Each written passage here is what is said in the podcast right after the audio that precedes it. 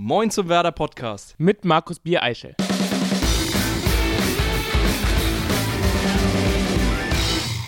Moin und willkommen zu einer Spezialausgabe des Werder Podcasts. Vergangene Woche war Kevin Möwald unser Gast und er hatte sich Marco Friedel gewünscht. Der wird auch in der kommenden Woche unser Gast sein. Doch heute wollen wir einmal über eine kleine Erfolgsgeschichte sprechen.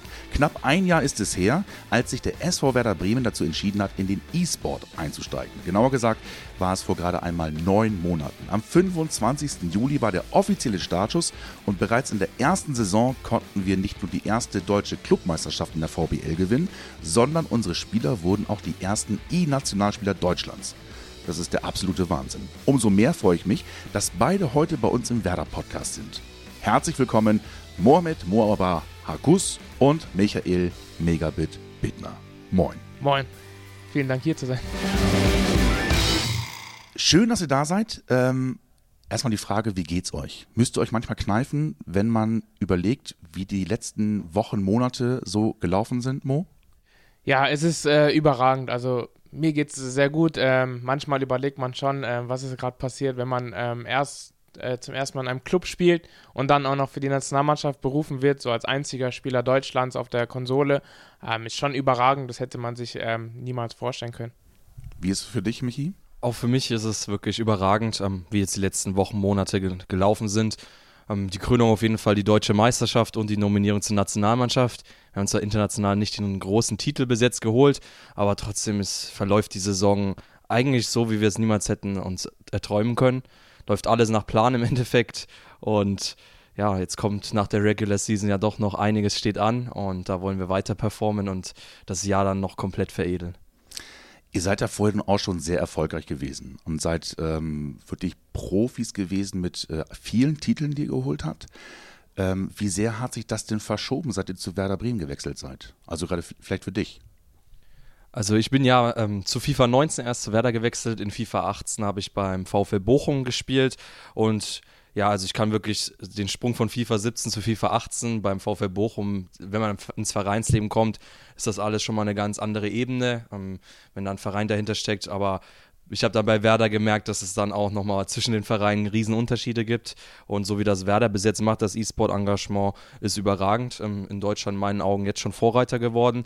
Das liegt einerseits an unseren Leistungen natürlich, die gut sind, aber vor allem auch an dem Commitment vom Verein. Ähm, es steckt äh, eigentlich steht jeder dahinter im Verein, ähm, jede Abteilung.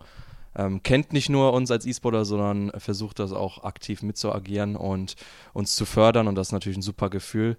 Und ich hätte es echt nicht erwartet, dass es alles so familiär hier bei Werder ist. Ich hätte es ja genauso professionell erwartet, wie es im Endeffekt auch ist. Aber dazu ist es echt krass, dass man so freundschaftlich miteinander umgeht. Und genauso ja, feiere ich das. Das ist bis jetzt echt überragend.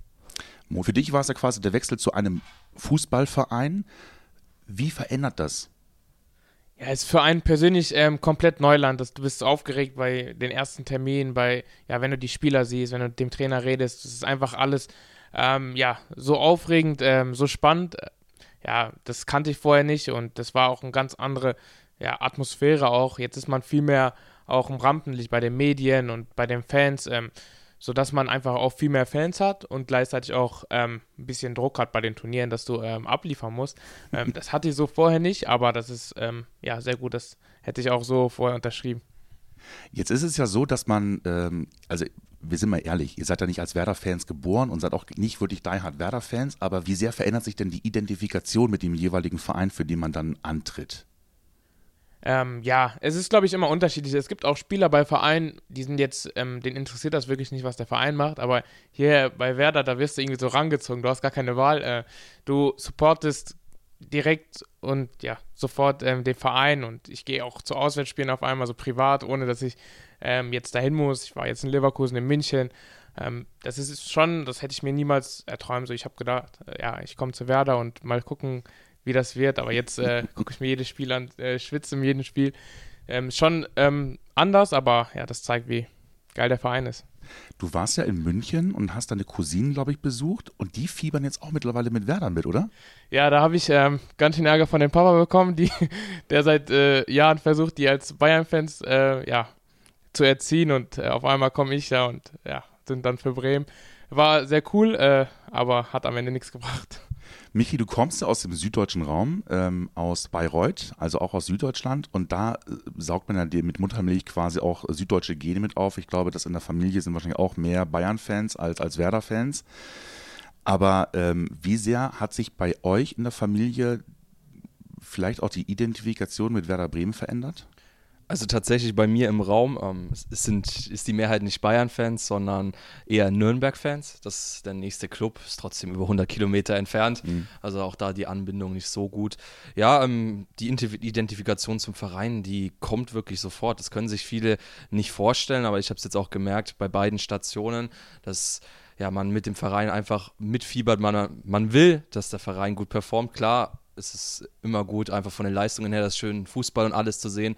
Aber natürlich auch jetzt, wenn man den E-Sport-Aspekt heranzieht, das klingt vielleicht etwas egoistisch, aber für uns ist es ja gut, wenn es auch sportlich läuft. Ich habe es jetzt gemerkt bei Werder in diesem Jahr, dadurch, dass wir jetzt die erste ruhige Saison seit längerem haben, dass jetzt auch einfach die Akzeptanz für den E-Sport, die Abteilung viel größer ist, dass natürlich dann der Erfolg leichter zu akzeptieren ist. Ich habe es zum Beispiel bei Bochum gemerkt, äh, als es da ein paar Wochen Richtung Liga 3 ging, ähm, dass Fans auf jede E-Sport-Meldung eher mit Kritik reagiert haben nach dem Motto, kümmert euch mal um eure sportliche Abteilung und sowas. Wobei das natürlich nicht miteinander abhängig ist. Das sind ja zwei ganz unterschiedliche Abteilungen. Aber der Erfolg ist auch für uns gut und deswegen ja, feiern wir das umso mehr, wenn es läuft. Ähm, für uns gibt es dann immer doppelten Grund zur Freude. Ähm, ganz erstaunlich ähm, war mal ein Interview mit eurem, ähm, ich sag mal, Nationalmannschaftskollegen Timox vom VfL Wolfsburg. Ähm, der hatte mal ähm, gesagt, dass er immer wieder mit Vorurteilen konfrontiert wird, wenn er äh, angesprochen wird, was er denn beruflich macht. Er sagt dann, er ist FIFA-Spieler und im Grunde ist die normale Reaktion, das ist, das ist doch kein Beruf. Wie ist es bei euch? Also wir müssen natürlich auch immer weit ausholen. Ähm, die Leute, das ist noch nicht ganz angekommen, ähm, dass man das beruflich machen kann. Ist ja wie gesagt ein neues Geschäftsfeld, allgemeines Thema E-Sports, was sich da jetzt gerade in der Welt entwickelt. Aber die Welt digitalisiert sich und ja, das wird jetzt in den nächsten Jahren immer selbstverständlicher, sage ich mal, dass es ein Teil der Gesellschaft wird. Ähm, ich merke es halt jetzt vor allem, wenn ich mal meinen Eltern was erklären musste, die verstehen das noch halbwegs, so im Alter von 50, aber alles, was dann wirklich drüber ist. Ich war mal auf dem 80. Geburtstag von meinem Opa ja, und da durfte ich dann den Leuten erstmal erklären, was überhaupt ein Controller ist. Da muss man dann schon echt weit ausholen. Aber ansonsten, ja, in unserer Generation ist es jetzt schon angekommen, sage ich mal. Und die Vorurteile bauen sich jetzt nach und nach in den anderen Generationen ab. Das, da sind wir in Deutschland, glaube ich, aber so ein Land, was ein bisschen mehr Zeit braucht, um, sage ich mal, neue Sachen zu akzeptieren, bis die auch wirklich selbstverständlich sind. Aber wir sind jetzt auf einem guten Weg dahin und man merkt es jetzt wirklich, dass die Brücke eben geschlagen ist, dass wir jetzt so langsam immer die Sprünge, dass es professionell wird, dass es immer schneller geht. Wie ist es denn bei dir? Ist es auch so, dass du ähm, immer mal wieder erklären musst, nö, das ist schon ein Job, den ich hier mache? Ja, äh, ja, ich würde lügen, wenn das nicht so wäre. Ähm, es ist immer noch so, vor allem bei Familienmitgliedern, jetzt bei Schwester von meinen Eltern oder ähm, bei wirklich älteren Leuten ist das wirklich schwer, beizubringen. Auch wenn du das erklärst, drei Stunden lang, die sagen, verstehe ich nicht. Äh, kann doch nicht sein. Vor allem, wenn die dann so, ähm, weiß nicht, gerade zwölf Stunden im Bau gearbeitet haben und du sagst, dass du gerade ein Turnier gespielt hast, wo du 10.000 gewonnen hast, dann verstehen die die Welt komplett nicht. Aber ich glaube, bei den Jüngeren ist das komplett schon angekommen. Dass, da weiß jeder, was man meint, wenn man sagt, man ist FIFA-Spieler. Und äh, die sind glücklich darüber.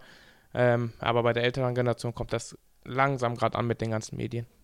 Mo, du wohnst ja noch bei deiner Mama zu Hause und ähm, als du noch jünger warst, hat deine Mutter extrem Wert darauf gelegt, dass du in der Schule gut bist. Und sie hat immer wieder geschimpft und gesagt, nee, du musst jetzt auch mal was für die Schule tun, jetzt mach mal die Konsole aus. Das hat sich aber komplett geändert, weil mittlerweile findet sie es ja unglaublich toll, was du geschafft hast. Wie ist das?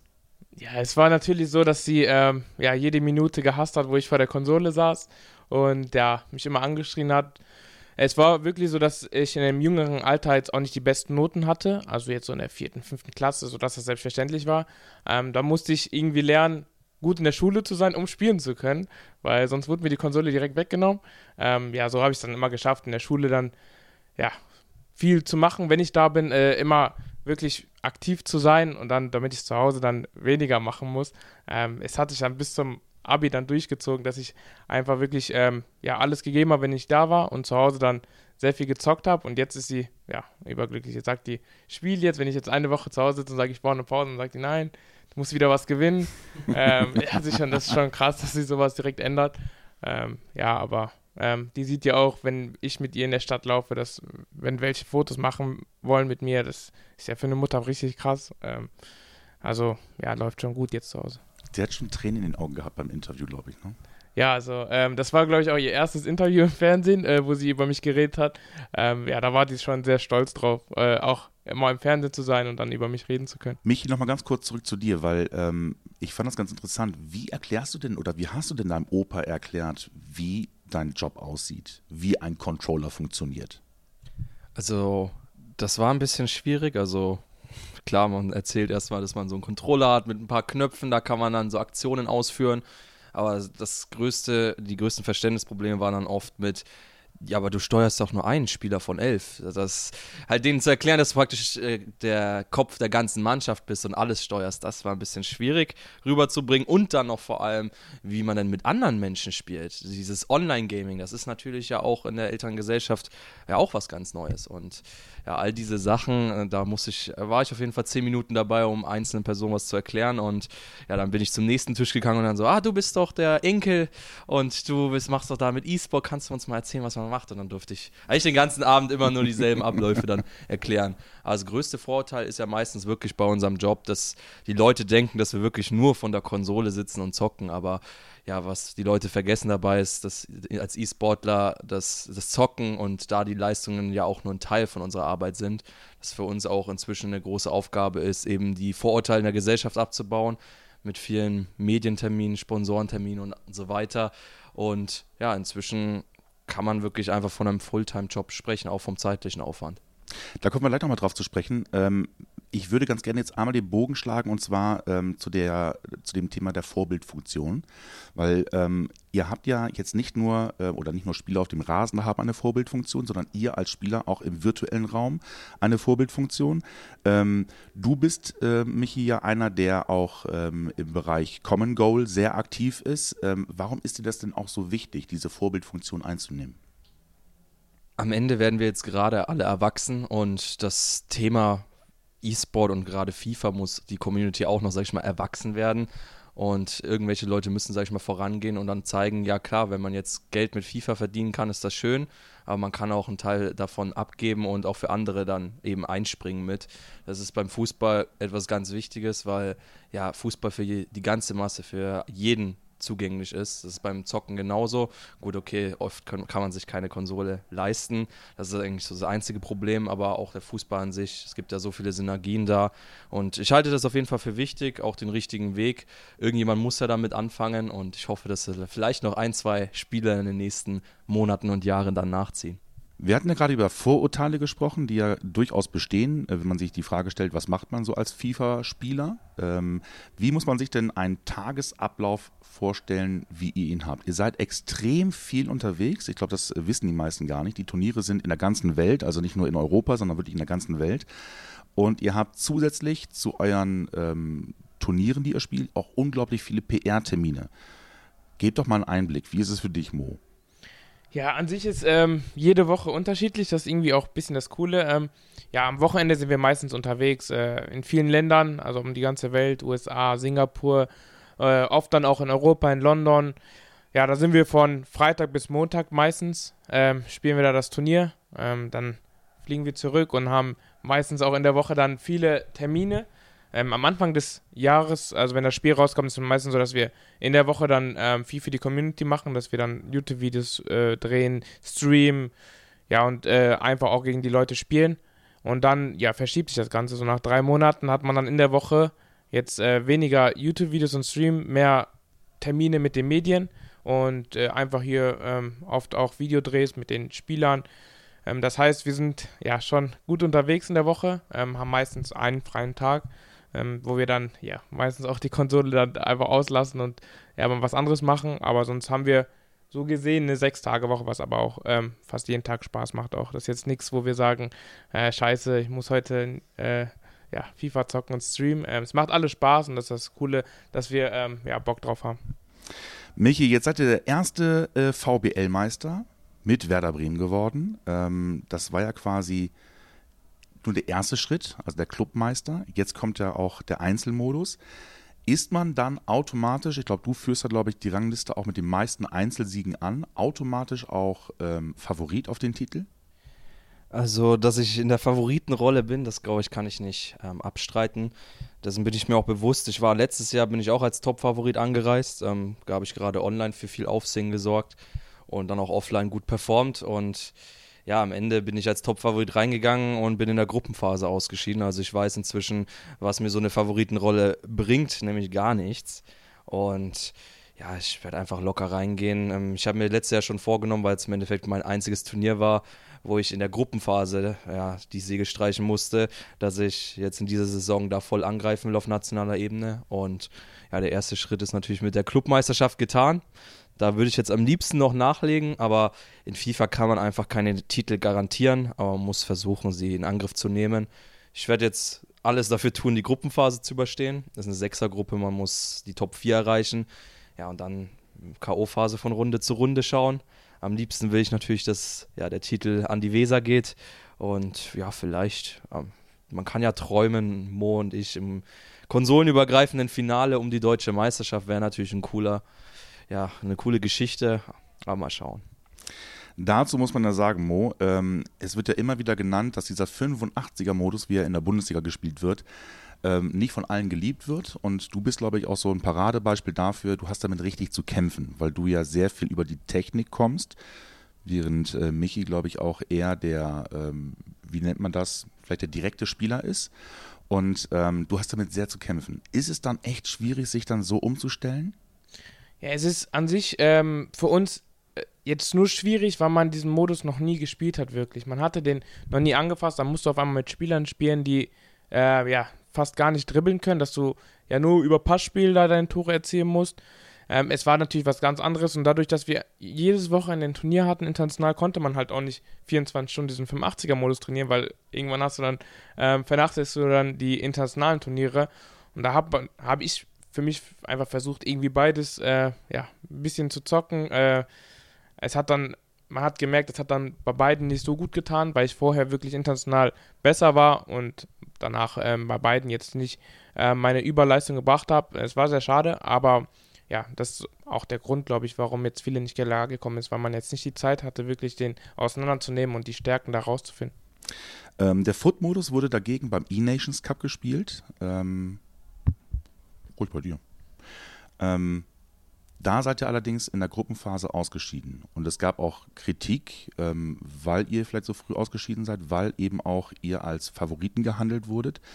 Ähm, wie groß ist da der Frust, wenn man im Grunde, ja, ich sag mal, es ging ja nur bergauf. Es gab halt irgendwie so eine, so eine steile Kurve, die nur nach oben ging und ähm, ihr keine Rückschläge hattet in dieser, in dieser ersten Saison mit Werder und auf einmal kommt dieser, ich nenne es mal Nackenschlag beim E-Nations Cup. Ja, das war ein Turnier, ähm, ja, das tut mir bis heute noch weh im Herzen, äh, weil wir uns da wirklich sehr, sehr viel vorgenommen haben. Ähm, und für uns war das eine Riesenehre, da mitzuspielen. Deshalb wollten wir auch da unbedingt Leistung bringen. Es, wir haben uns auch gut vorbereitet an sich. Äh, wir haben echt viel gespielt, auch zusammen. Und ja, dann entscheidet halt wie in FIFA so oft die Tagesform. Und da war ich vor allem auch im einzigen Eins nicht so stark drauf. Und im 2 gegen 2 haben wir jetzt auch ähm, nicht unsere Erwartung gespielt, sodass wir richtig enttäuscht waren. Das war, glaube ich, die bitterste, bitterste Turnier in meiner Karriere bis jetzt, äh, weil das halt auch so groß, weil das ein Riesenturnier war mit äh, riesenmedialer Aufmerksamkeit. Und ja, wir müssen jetzt ähm, das Turnier irgendwie so gut wie möglich vergessen und dass das äh, nie wieder vorkommt. Hoffentlich war das nur die Tagesform, dass wir in den nächsten Turnieren wieder oben stehen. Ähm, wie war es denn für dich, Michi? Ich meine, ähm, Brasilien 0 zu 9 verloren. Das war, glaube ich, dann auch so ein Moment, wo man auch sich am liebsten das nächste Loch gesucht hätte, um drin zu verschwinden. Ja, also bei, zu dem Spiel gegen Brasilien, natürlich die Enttäuschung war groß. Ähm, man muss aber auch sagen, im Endeffekt, da nachdem Mo sein Einzelspiel verloren hatte, war bei mir schon klar, dass ich gewinnen muss, dass wir auch noch eine realistische Chance haben, um Brasilien einzuholen. Und dann sind Mo und ich natürlich dann, ich in meinem Einzelspiel und wir dann 2 gegen 2 voll ins Risiko gegangen. Erst ist noch alles gut gegangen, ich bin auch früh in Führung gegangen, aber dann ja, habe ich noch ein paar Tore kassiert und dann musste ich eben alles auf den Sieg setzen und dann setze ich lieber, ja, versuche ich noch alles und verliere am Ende 7-0 als ja, am Ende mit einem oder zwei Toren Unterschied zu verlieren und praktisch die Niederlage in Grenzen zu halten Das Problem, da, das, ja, das Problem dabei war allerdings, so mit mir als Einzelspieler habe ich kein Problem. Wir haben aber gleichzeitig halt Deutschland vertreten. Und dann war schon das, was wir gegen Schweden gemacht haben im Doppel, dass wir dann 5-1 verloren haben, wo gar nichts mehr gelaufen ist, wo wir alles noch irgendwie nach vorne gegeben haben. Aber im Endeffekt nur ausgekontert haben. Das war ja im Nachhinein nicht ganz klug.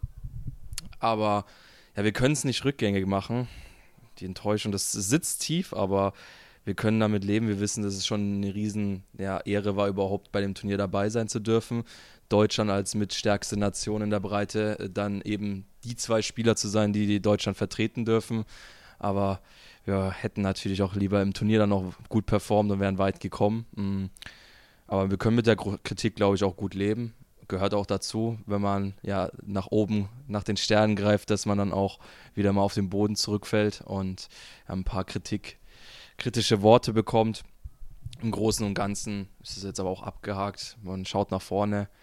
Ja, deutsche Meisterschaft steht noch an für Modi E Champions League und danach die Playoffs und die WM. Und ich glaube, wenn wir bei der WM vor allem performen würden, können wir alles vergessen machen, was beim E-Nations Cup passiert ist. Ähm, es ist und bleibt ja aber trotzdem eine Erfolgsgeschichte. Wir wollen uns auch gar nicht so sehr über dieses negative Erlebnis, das gehört aber mit dazu, ähm, weil man, glaube ich, auch aus Rückschlägen lernen kann. Aber es ist ja nach wie vor eine Erfolgsgeschichte, die ihr beide ja auch mitschreibt. Ähm, ihr seid auch als Erste ähm, für den Kids Choice Award äh, nominiert worden. Das sagt den meisten eigentlich nichts, aber gerade in der jungen Altersklasse hat es eine extrem hohe Wertschätzung. Ihr seid die ersten E-Sportler, die überhaupt für diesen ähm, Preis nominiert wurden. Wie ist das bei euch angekommen? Also für uns kam das auch wirklich urplötzlich aus dem Nichts. Ähm, wir waren echt überrascht und ja, sehr froh darüber. Also gerade früher als kleineres Kind, ich kann mich auch noch erinnern, Nickelodeon geschaut zu haben und da bei diesem Award jetzt nominiert zu sein selber, das ist auch so ein Punkt, wo man das erstmal realisieren muss. Und wir konnten leider nicht persönlich bei der Gala da sein, weil wir ein eigenes Turnier hatten in London und da schon sein mussten. Deswegen konnten wir da nicht alles mitnehmen, aber ich glaube, allein schon die Nominierung war echt krass. Und vielleicht in ein paar Jahren haben wir dann auch nochmal die Chancen, das vielleicht zu gewinnen. Mo, sag mal, wo glaubst du, geht die Reise hin mit FIFA 2021, 2022? Ja, das ist ähm, die größte Frage, die wir uns immer stellen. Es wird, glaube ich, ähm, das wird keiner hindern. Das wird immer größer. Das ähm, ja, sieht man, jede Woche kommt ein anderer Verband, ein, ja, irgendwas Cooles immer dazu. Und das ist schon für uns Spieler richtig geil, weil wir sind ja, also Michi und ich sind ja Spieler, wir, wir sind von Anfang an da gewesen. Wir waren da, bevor das E-Sport noch groß war. Und äh, wir haben die Entwicklung mitgenommen. Deswegen sind wir überglücklich, alles, was jetzt gerade passiert. Aber ich glaube, das wird noch, vor allem mit FIFA jetzt noch größer wenn die Wettbewerbe jetzt noch ähm, größere Aufmerksamkeit bekommen und die Vereine und der DFB da äh, viel mehr pushen. Ähm, es wird also, ähm, glaube ich, eine rosige Zukunft werden. Das Einzige, was man vielleicht noch anmerken müsste, dass der Rahmenterminplan ein bisschen besser angepasst wird? Ja, auf jeden Fall. Ähm, das ist äh, manchen, bei manchen Turnieren oder Veranstaltungen haben wir schon gedacht, so, warum gibt es das jetzt überhaupt? Es gab jetzt äh, viele Turniere einfach und ähm, da war das Preisgeld sehr gering und auch ja, die Aufmerksamkeit sehr gering, sodass wir ja oft äh, lange Reisen hatten für wenig äh, Ertrag. Aber ja, das, ähm, wir sind ja im Kontakt mit EA und mit der FIFA, dass wir, ja, dass die schon wissen, dass wir da ein Problem mit haben, ein bisschen, ähm, dass man das wirklich begrenzt halten kann. Also man kann ja weniger Turniere machen, dafür größere Aufmerksamkeit, das bringt auch viel mehr. Ähm, für uns war das echt ein neues Jahr, weil das so noch nie gab, aber auch ein interessantes Jahr natürlich. Bevor wir zum Ende kommen, wollen wir noch einmal eine kleine Schnellfragerunde machen. Ich werde einen Satz beginnen und ihr werdet ihn quasi vollenden. Mein Lieblingslied. Memories. David Guetta mit Kid Cardi. All the crazy shit I did tonight. Those will be the best memories. I just wanna let it go for the night. That would be the best therapy for me. Ich habe das, ich glaube, ich war fünfte oder sechste Klasse und da war das einfach als Kind mein Lieblingslied, hat mich dann in der Jugend begleitet und ja, damals war ich ein großer David Guetta-Fan und das Lied hat für mich herausgestochen. Mo, mein Lieblingslied in der Kindheit. Ja, das war Fettes Brot an Tagen wie diesen. Äh, das Lied hat mir mein Onkel gezeigt und ich und mein Bruder haben es komplett auswendig gelernt und bei jedem Familientreffen vorgesungen. Ähm, ja, war, also, ja, war somit das einzige Lied, was ich jetzt auswendig konnte und das war auch ein, ein sehr geiles Lied. Absolute Wahnsinnsshow. Im Radio. Die Sonne lacht so schadenfroh. An Tagen wie diesen, niemand, der mir sagt, wieso.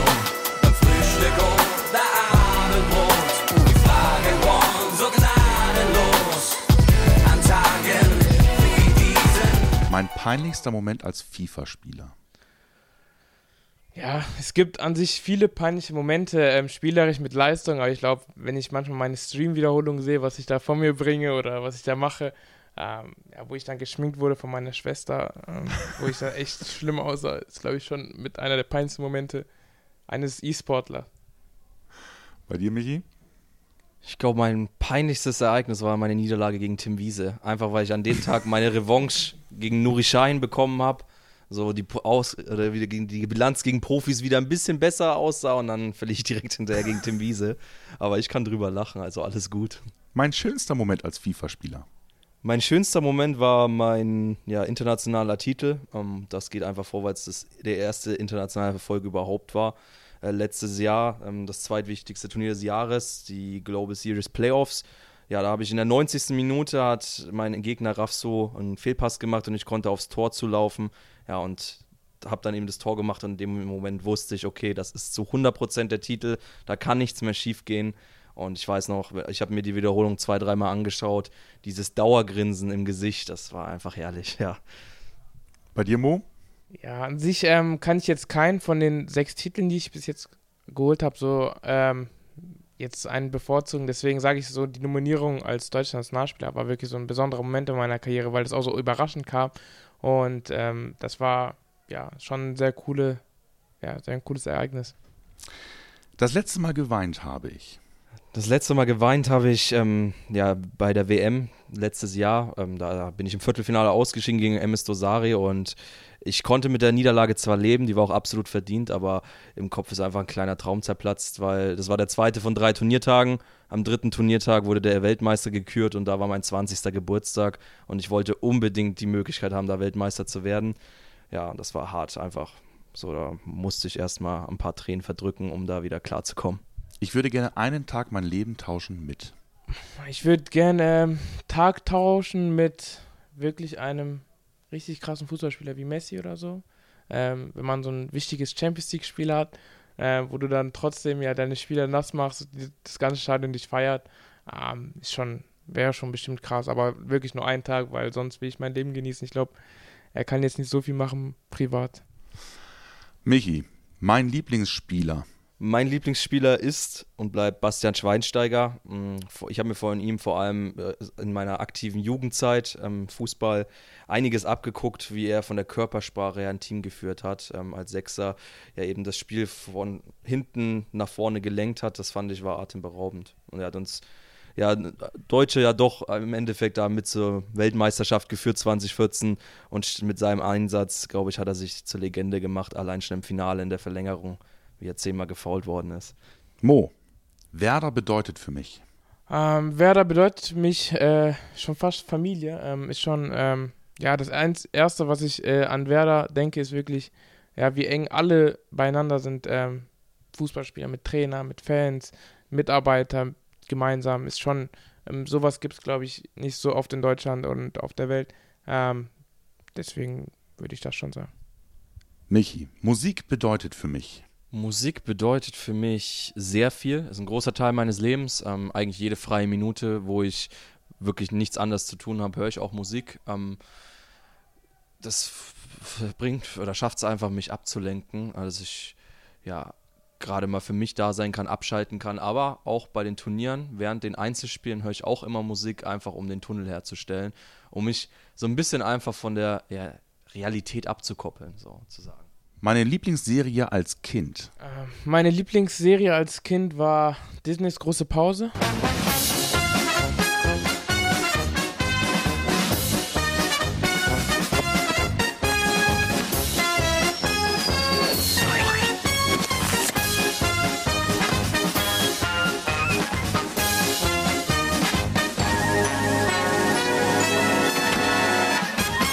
Kinderserie, ähm, fand ich übelst lustig und äh, habe ich vor einem Jahr, glaube ich, nochmal durchgeguckt mit meinen Schwestern.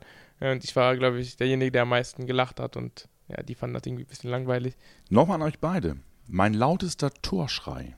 Mein lautester Schrei war ähm, jetzt dieses Jahr in London, wo ich ein 5-0, glaube ich, in 10 Minuten aufgeholt habe, in den letzten 20 Minuten. Ähm, ja, da habe ich geschrien und ich bin sonst irgendwie so ein ruhiger Typ und äh, ja, meine Freundin war hinter mir und die hat sich komplett erschrocken, die hat das gar nicht erwartet, äh, dass sich ja das ganze, dass ich die ganze Halle da erschrocken habe, sogar die Kommentatoren, die 30 Meter weg waren, haben gesagt, oh, Mo hat jetzt ein Tor gemacht. Ähm, ja, das war schon ein geiler Moment. Bei mir war der lauteste Schrei ähm, letzte Saison, auch bei den Playoffs, als ich mich ja, am zweiten Tag für die WM qualifiziert habe im entscheidenden Spiel. 90. Minute, er hatte nochmal Ecke, Keeper vorne, verliert den Ball und ich durfte praktisch 80 Meter ins leere Tor laufen. Wusste zwar, dass ich auch das Tor machen werde, aber dieser Moment, wo ich wusste, okay, jetzt bist du bei der WM, da sind alle Emotionen mal rausgekommen und das war ein ganz lautes Let's Go. Nur warum ich als Deutscher, der eigentlich nie Let's Go sagt, Let's Go schrei, weiß ich bis jetzt nicht, aber da kommen auf einmal dann die Instinkte. Ihr habt noch nicht so viele erlebt, die Frage trotzdem, der lauteste oder schönste Moment im Weserstadion? War der schönste Moment war wirklich im Borussia-Stadion äh, in Dortmund beim DFB-Pokalspiel. Ähm, das war echt ein Erlebnis für, in, in meinem Leben. Ähm, da, wo man im Viertelfinale im Elfmeterschießen gewonnen hat. Im Weserstadion hatten wir jetzt nicht so ähm, die besten Spiele aller Zeiten. Das war mehr auswärts. Ähm, deswegen sage ich mal, ja, Dortmund-Stadion. Also Dortmund-Bremen, das Spiel, das war schon krass. Aber ich fand noch krasser war der Moment, wo ja Werder gegen Mainz 3-1 führt in der 90. Minute, schießt dann Dortmund noch das 1-0 gegen Wolfsburg und dadurch dann Werder auch, ja, zwischenzeitlich auf Platz 6 und Europapokal. Und als die Meldung vom Dortmunds Treffer durchs Stadion ging, so die, wie die geschrien haben, wie die Leute einfach nur jetzt da komplette Euphorie. Da kam wirklich, das war der erste Gänsehaut-Moment dann im, im Weserstadion. Aber ganz ehrlich, dieser Moment, als ihr ähm, quasi euch den Fans gezeigt habt, nach dem Gewinn der VBL-Meisterschaft, ist das nicht so ein Moment, den man eigentlich festhalten möchte? Ich glaube, wir sind beide so Leute, die dann eher das gerade im Moment nicht so wertschätzen können, was gerade passiert. So im Nachhinein natürlich überragend, aber jetzt rein vom Moment her, wie es sich angefühlt hat, da hat man eher erlebt als wirklich gefühlt. Aber trotzdem klar, ähm, wir waren vom Feiern noch etwas gekennzeichnet vom Tag davor von der Meisterschaftsfeier, aber haben dann im Stadion war schon cool, dass ja 20, 30.000, die vor dem Anpfiff schon da waren, dann alle für uns geklatscht haben. Wie war es für dich, Mo? ja, wie gesagt, wir waren ähm, einen Tag vorher bis ähm, ja, sehr, sehr lange feiern. Äh, deshalb kann ich mich nicht so ganz erinnern, wie, was danach passiert ist. Ähm, ja, aber auch ähm, als ich angekündigt wurde als E-Sportler mit der deutschen Meisterschaft damals, ähm, das war auch ein Riesenmoment, wo, ähm, weil man Angst hatte, dass man sogar ausgepfiffen wurde, weil das gab es ja bei anderen Stadien. und dann, wenn die ganzen 40.000 da klatschen und jubeln, das ist schon ein Moment, da hast du auch schon Gänsehaut. Sehr schön. Vielen Dank für eure Zeit. Wir sind schon am Ende. Danke euch, dass ihr da wart. War uns eine Ehre. Bis zum nächsten Mal. Danke euch fürs Zuhören. Ähm, denkt daran, unseren Podcast zu abonnieren oder uns Feedback zu schicken. Gerne per WhatsApp an die Nummer 0174 668 3808. Kommende Woche hören wir uns wieder. Dann mit Marco Friedl hier im Werder Podcast präsentiert von Mediamarkt. Bis dann. Tschüss. Tschüss.